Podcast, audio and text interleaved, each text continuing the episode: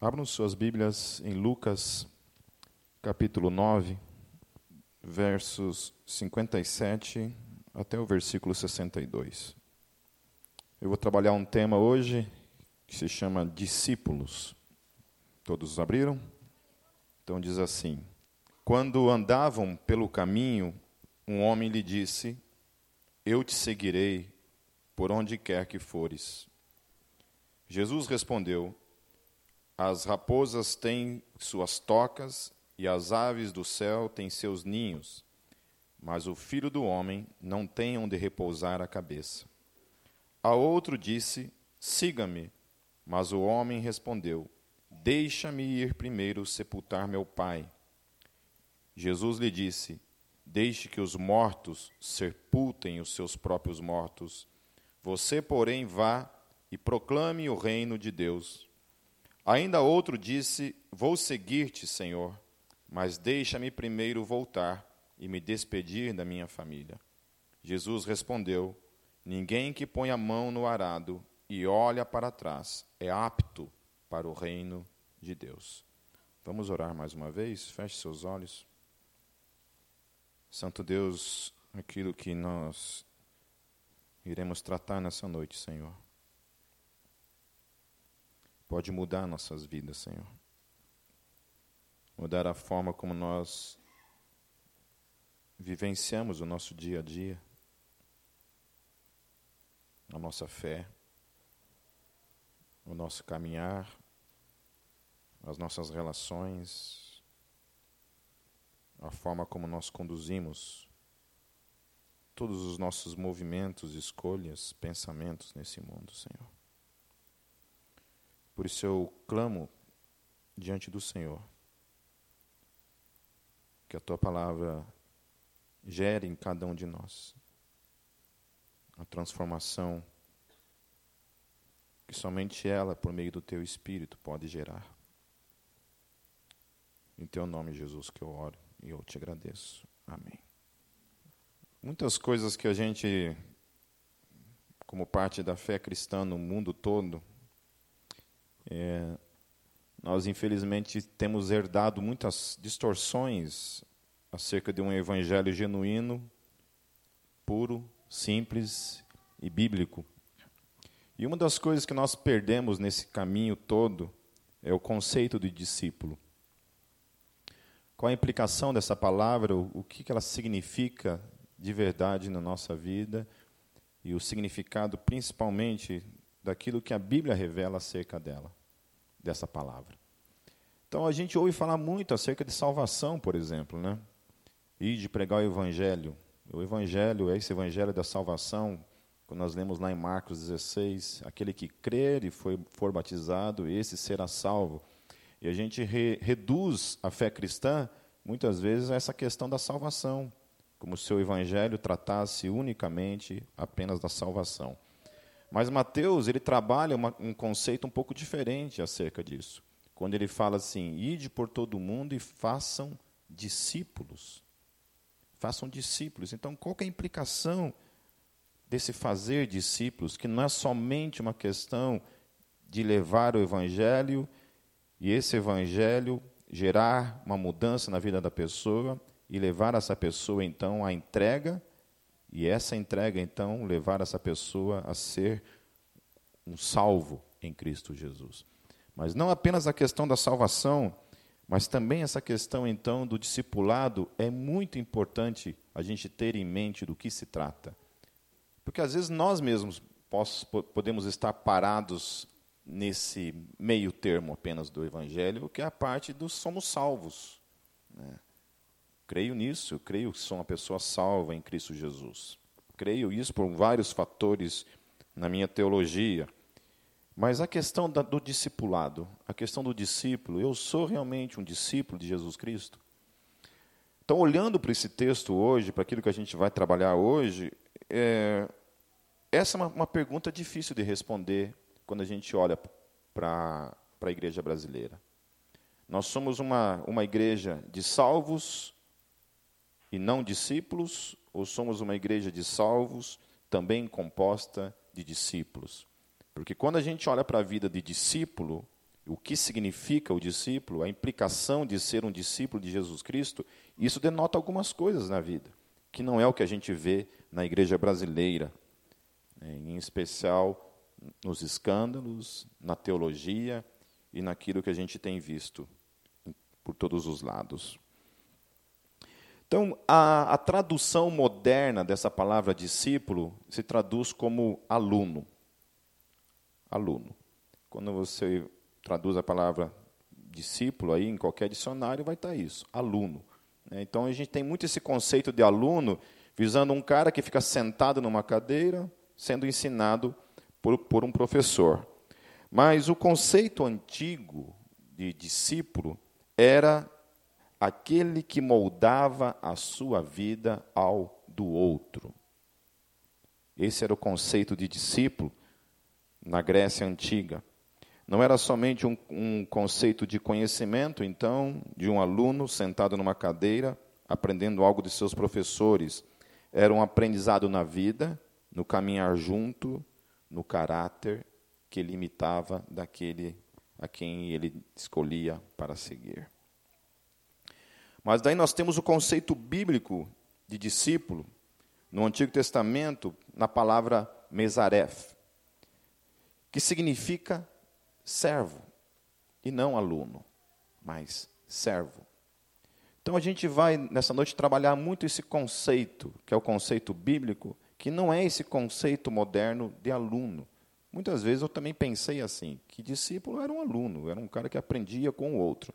Mas não. No conceito bíblico, a palavra discípulo, no Antigo Testamento, significa servo.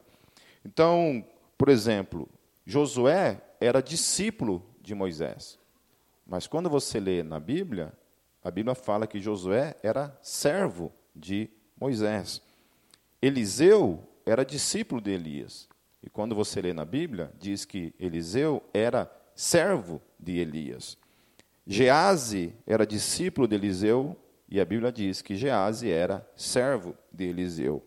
Baruque era discípulo de Jeremias, mas a Bíblia diz que Baruque era servo de Jeremias. No Novo Testamento, a palavra hebraica para discípulo já traz um outro conceito, uma palavra diferente, que é uma palavra que alguns de vocês até conhecem por causa das, de algumas bandas de metalcore. Talmidim, ou Talmid, que também significa a mesma coisa, servo. Talmidim significa servo. Talmidim, a tradução é discípulo, que significa servo. Talmidim, os talmidins, quando eles eram chamados, eram chamados para aprender a dirigir a totalidade de sua existência humana em direção à vontade de Deus. Eu vou repetir. Talmidim era um chamado para aprender a dirigir a totalidade, não apenas algumas áreas, não apenas algumas porcentagens da nossa vida, não, alguma, não apenas aquilo que a gente acha que deve ou não deve, mas a sua totalidade da sua existência humana em direção à vontade de Deus. Era uma submissão absoluta a vontade de Deus para com a sua vida.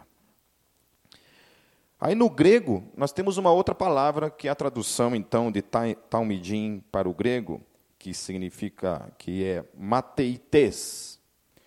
No grego, a palavra usada para discípulo é mateites e ela aparece 264 vezes no Novo Testamento. Então, a palavra muito importante no Novo Testamento é a palavra mateites. E o seu significado é exatamente o mesmo: servo. Então, todas as vezes que a palavra discípulo aparece nas Escrituras, você pode traduzi-la numa boa como servo. Jesus e os seus servos caminhavam.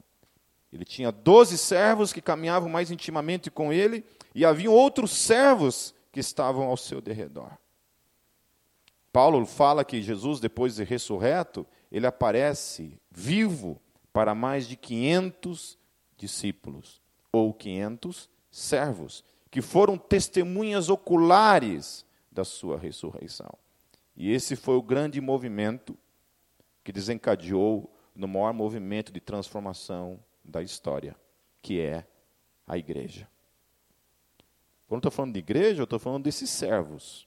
Não estou falando da religião necessariamente, da instituição, mas desses que eram considerados os servos de Jesus Cristo. Mateitez não se resume, então, ao conhecimento apenas, e sim a devoção absoluta para o didascalos, que é mestre. Esses homens são chamados para deixarem tudo, para viverem uma vida de serviço, de servidão absoluta ao seu grande mestre. É um, é um pouco, é ou não é um pouco diferente daquilo que a gente tem ouvido por aí? Onde Deus inverteu os papéis. Onde Deus é tipo o Papai Noel, né, que fica sentado numa cadeirinha e a gente faz um monte de pedidos para ele e ele, na verdade, é o nosso grande servo. É o Deus que existe para fazer nossas vontades, para nos enriquecer, para nos abençoar, nos abençoar, para nos dar uma vida feliz, feliz, felicidade, felicidade. É um conceito de felicidade atrás do outro.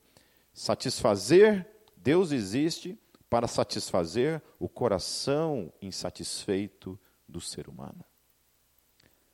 Mas a Bíblia está nos ensinando o contrário disso.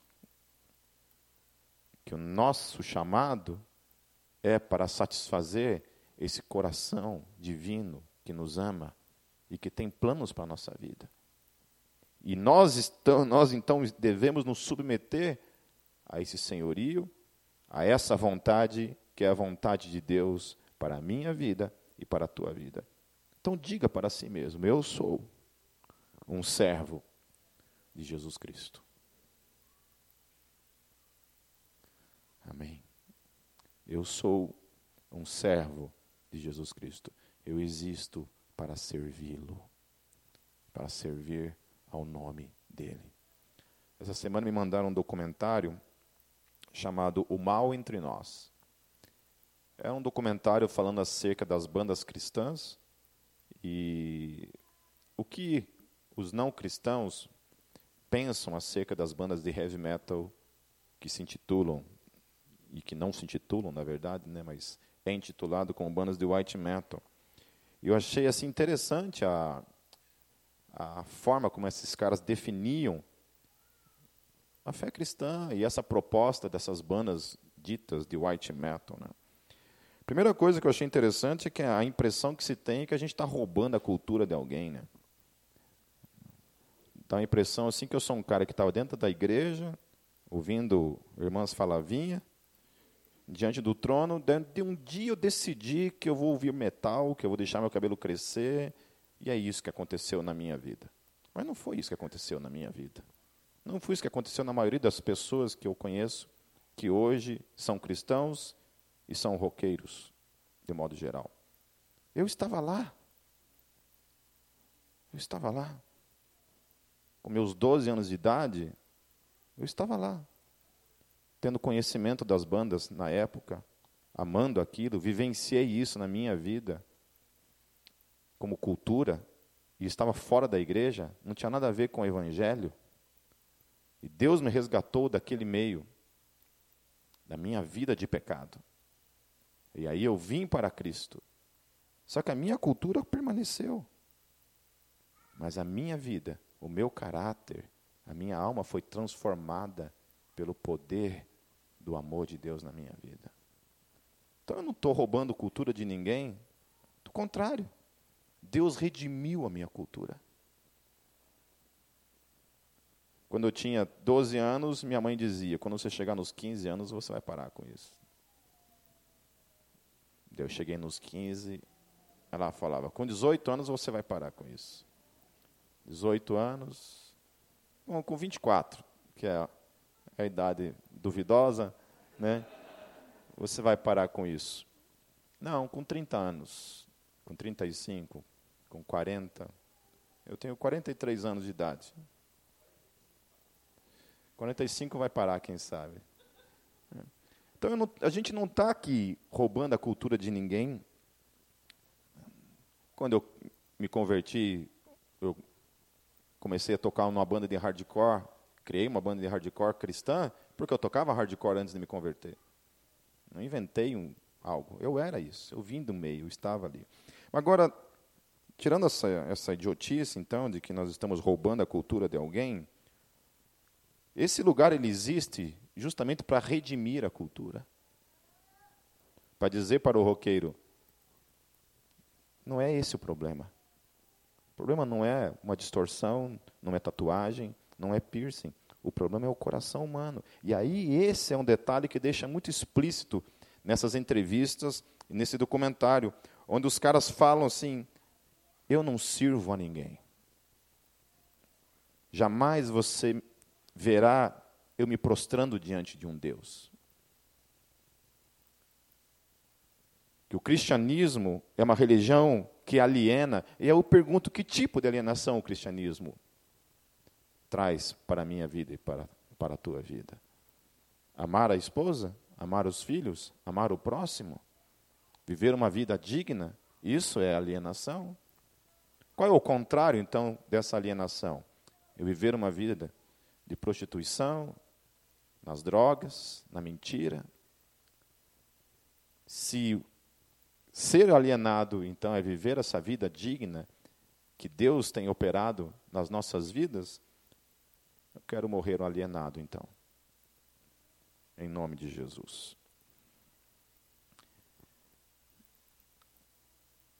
Por esse conceito, então, de que eles eram chamados para servir o rei, só tinha um jeito de servir o rei.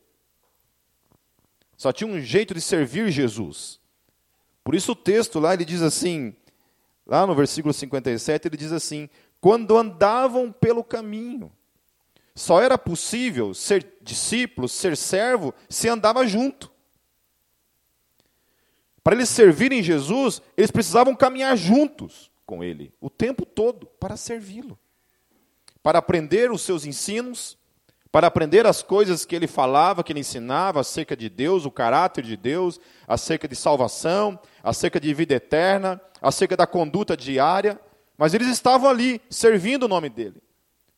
O tempo todo, vivendo essa vida de servos da vontade dele, quando eles obedecem ao chamado dele, largam tudo para trás para viverem as suas vidas agora em serviço a ele, ao seu mestre. Jesus de Nazaré. O homem que desafiou aqueles homens, que nos desafiou e tem desafiado a humanidade a segui-lo, a servi-lo como Deus, como Senhor.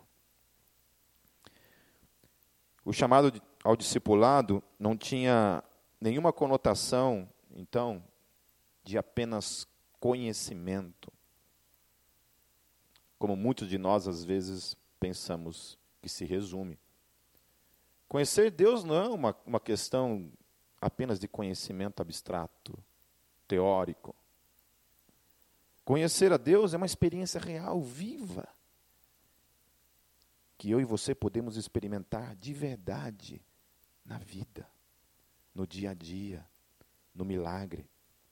Sexta-feira, na vigília, eu fiquei impactado ali não estava muito bem, fiquei no meu cantinho ali, mas fui impactado pelos testemunhos aqui.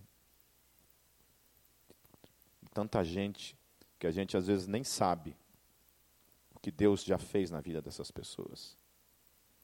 Desde um abuso, cada vez mais eu estou assustado, eu fico assustado com o número de pessoas abusadas quando criança.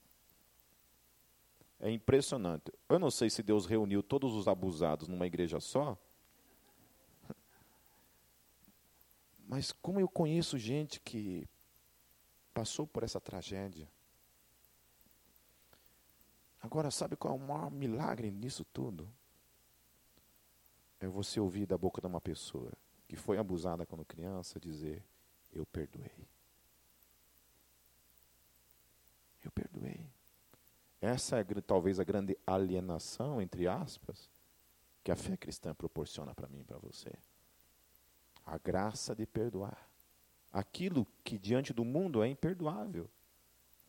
Mas que o amor de Deus em mim e em você, a graça dele, te leva a fazer. Isso não tem outra palavra a não ser milagre. Isso é um milagre. É um milagre. Você perdoar o imperdoável.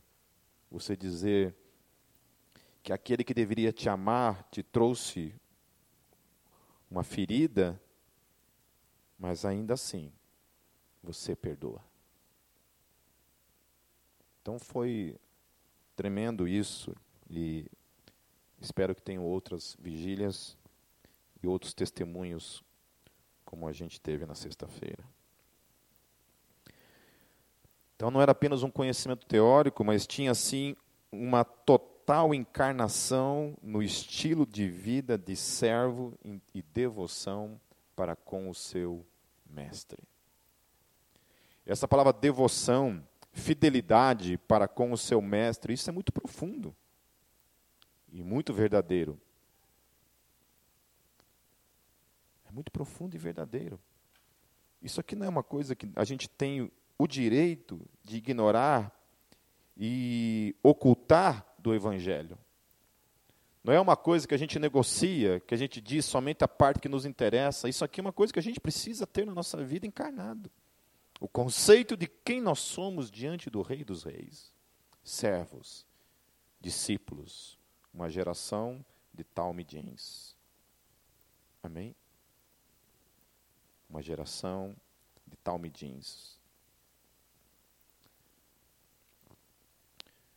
Por isso que para servi-lo, eles deveriam estar dispostos a dormir ao relento, porque as raposas tinham os seus covis, os pássaros tinham os seus abrigos, seus ninhos, onde eles podiam se esconder, se abrigar, mas o texto diz que o filho do homem não tinha isso. Mas os servos dele estavam dispostos então a passar por todas as dificuldades da vida para servi-lo. O chamado do servo não é para o conforto. O chamado do servo não é para ser servido, mas é para servir. É para enfrentar todas as dificuldades que o mundo proporciona para continuar até o fim servindo ao seu mestre. Até o fim. Servindo ao seu mestre. Por isso que quando a gente vê na vida de Paulo, né? Paulo chega no final da sua vida, ele fala: "Eu aprendi a passar frio, fome, nudez. E em tudo isso, eu sou mais do que vitorioso." Paulo viveu a sua vida como servo absoluto do seu mestre. Foi preso, decapitado e até o fim serviu o seu mestre. Todos eles morreram vivendo a implicação do que é ser discípulo de Jesus Cristo. Ser discípulo de Jesus Cristo é isso. É um chamado ao serviço. E aí, quando eu olho para uma igreja que negocia esse absoluto onde nós colocamos os nossos interesses acima dos interesses do nosso mestre, é questionável a nossa vida como discípulo. Nós temos que questionar até onde nós de fato podemos ser chamados de discípulo de Jesus Cristo, de talmidim. Ou nós somos apenas uma geração de salvos? Porque uma pessoa que é salva, ela não, não tem nenhuma outra implicação, talvez. Deus me tirou lá de uma situação que eu estava morrendo, me salvou e pronto. Valeu. Obrigado. Agora o Talmidim não. Ele é salvo para viver uma vida de serviço agora àquele que o salvou. Ele o serve em gratidão, ele o serve porque ele o ama, ele o serve porque ele o ama. Acima de tudo.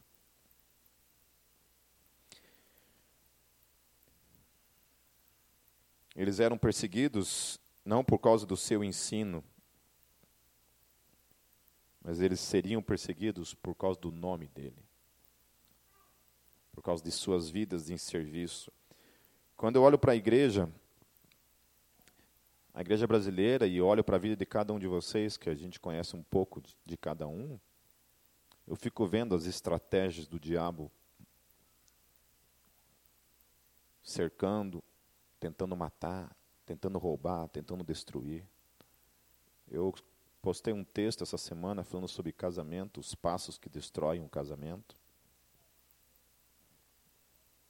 E às vezes aquilo ali também pode ser aplicado não somente para um casamento, mas pode ser aplicado na vida de um solteiro também.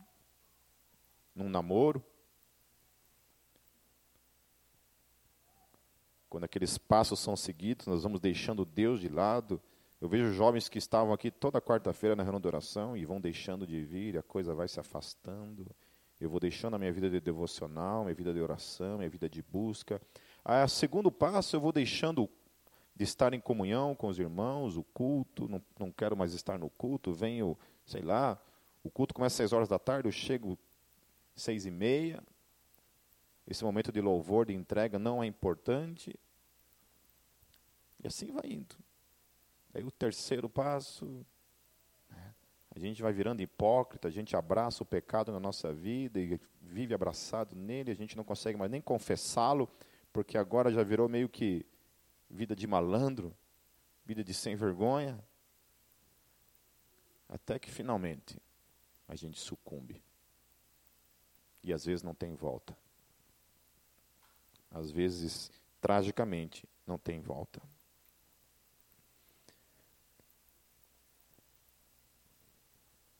Lá em Mateus, abram suas Bíblias em Mateus 28, 19 a 20.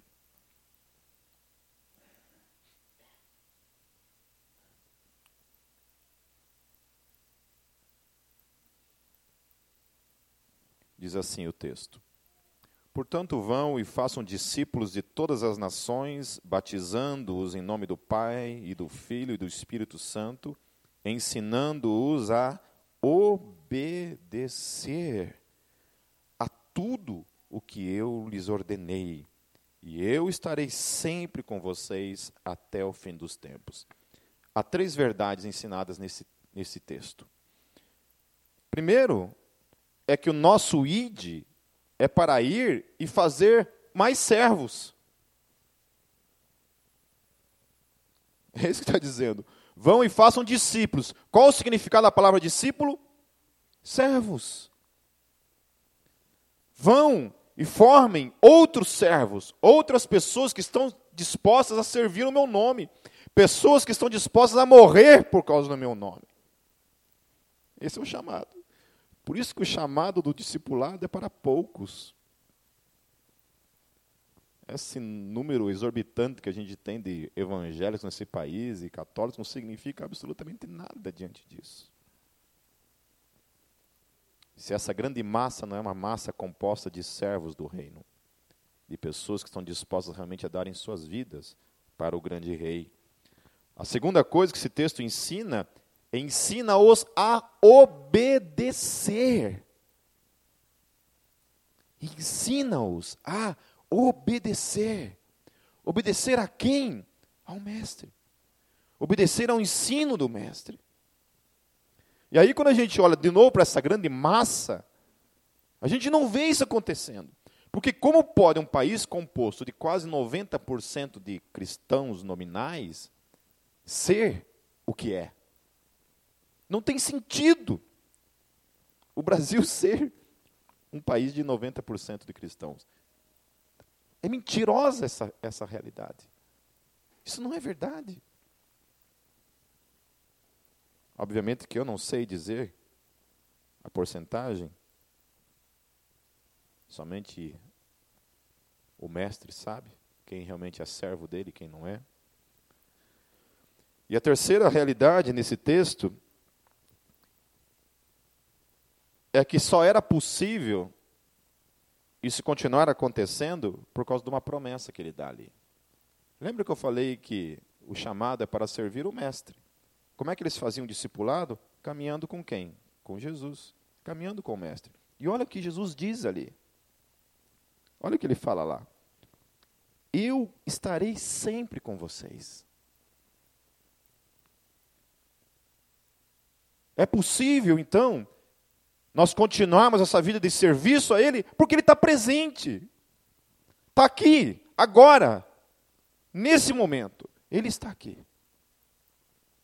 Em mim e em você. Por meio do seu Espírito que habita em cada um de nós. E aí, como é que eu vou servir esse rei que está aqui, ao qual eu não posso vê-lo? Servindo vocês. Vivendo essa vida de discípulo, que serve ao mestre e serve uns aos outros, porque ele está presente.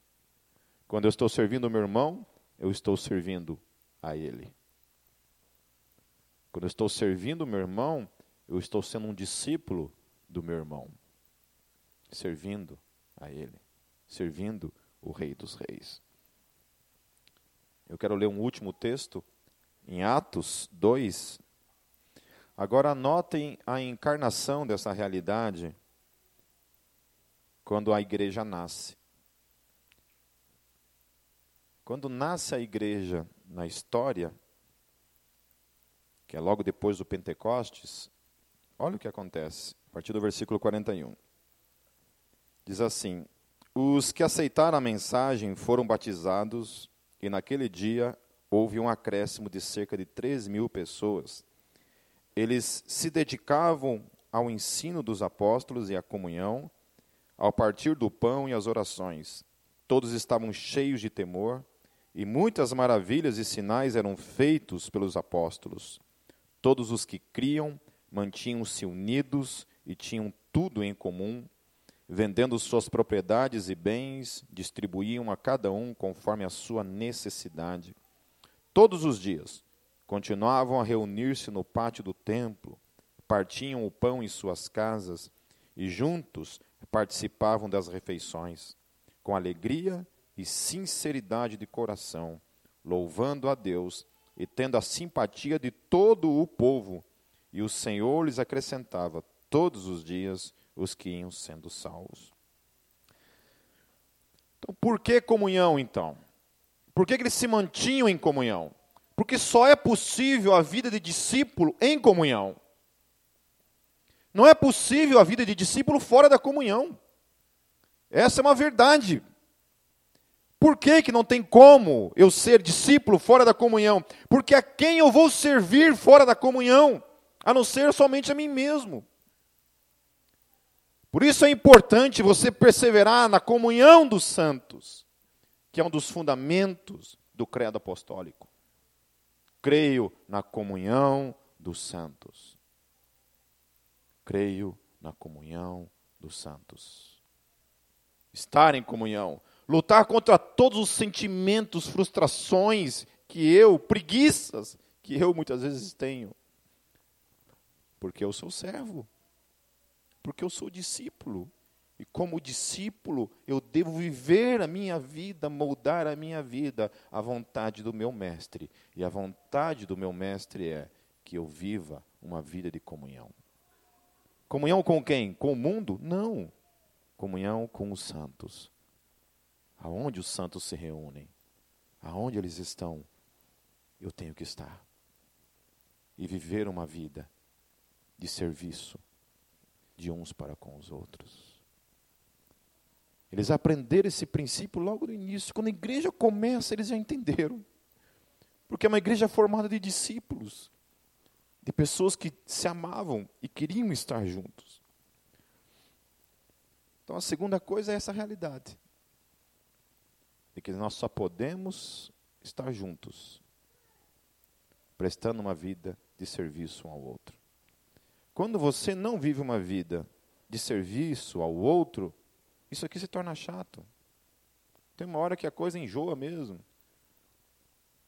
Tem uma hora que a coisa perde a graça. porque eu não consigo mais viver uma vida de satisfação para comigo mesmo. Uma hora, uma igreja local, ela deixa de satisfazer os seus desejos pessoais. Uma igreja local deixa de fazer os, os, planos pessoais. Que eu vou numa igreja, eu sou impactado pelo louvor, aquilo me faz um bem. Aí a palavra impacta a minha vida, aquilo me faz um bem. É bem, é bem, é para mim, é para mim, é para mim. Mas se isso não se manifestar numa vida de serviço ao outro, chega uma hora que o negócio enjoa. Tem uma hora que o meu coração desejoso de satisfação precisa de outra coisa. Ele vai para outras esquisitices. É possível ter coisas mais esquisitas que a Gólgota na face da terra. De verdade. E infelizmente tem muito. E a terceira e última coisa é que eles tinham um desejo tão grande de viver uma vida de discipulado um para com o outro, de servir ao outro, que eles eram capazes de vender tudo, de vender os seus bens, porque amavam o outro. Eles não viviam uma vida de ajuntamento de bens, que é um pouco diferente, né? Daquilo que a gente tem ouvido. O Evangelho diz: viva uma vida de serviço. Os teus bens são para o outro, são para abençoar a vida do outro, para abençoar o reino, para suprir a necessidade do outro, para suprir o reino.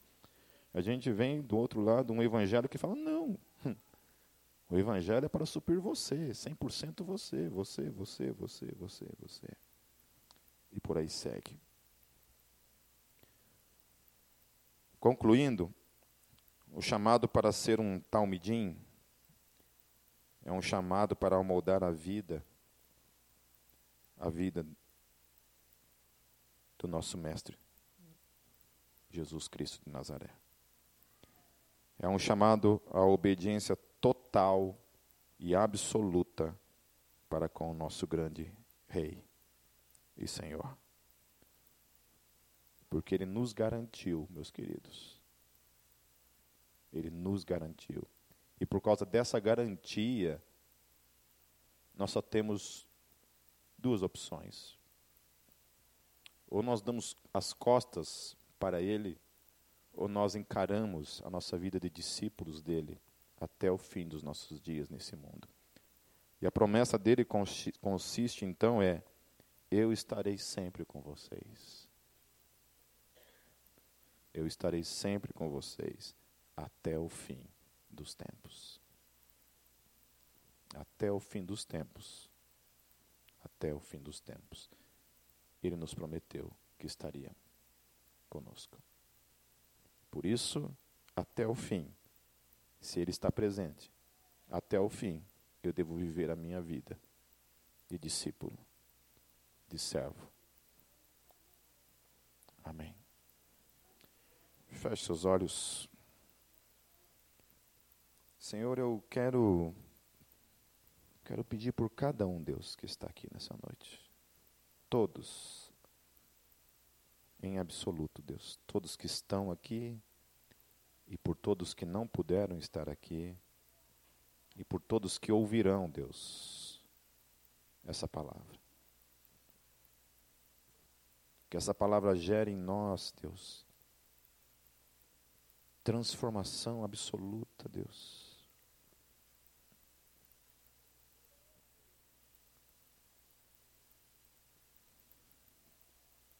Queremos ser, Senhor Jesus, homens e mulheres.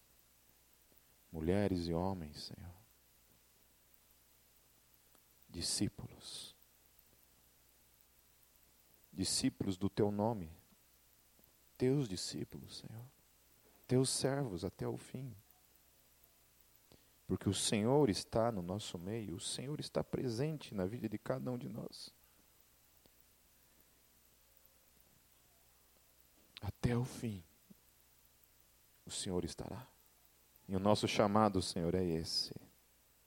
é o chamado à comunhão, porque só na comunhão é possível vivermos uma vida de discípulos, Senhor.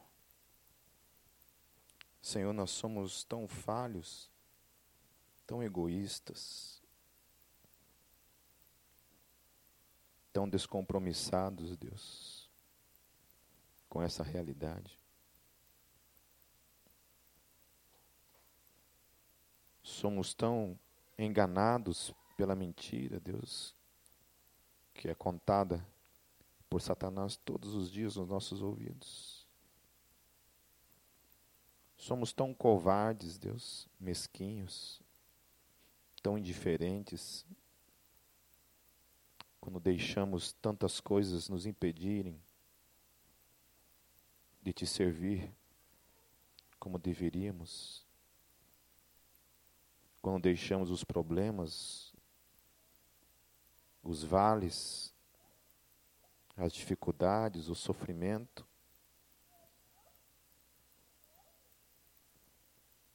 Tua palavra diz, Deus, que aquele que coloca a mão no arado e olha para trás não está apto para o teu reino. Deus, não, nós não queremos ser, Deus, os talmidins que colocaram a mão no arado e olharam para trás. Deus, tem misericórdia de nós, Senhor Jesus. Nos ajude a ir até o fim, Senhor, porque o Senhor está conosco até o fim. Não permita que a gente abandone, Deus, o nosso chamado em serviço ao teu reino, em serviço ao teu nome, em serviço uns para com os outros. Tem misericórdia de nós, Senhor Jesus. Tem misericórdia de nós, Senhor Jesus. Tem misericórdia de nós. Em teu nome, Jesus. Amém.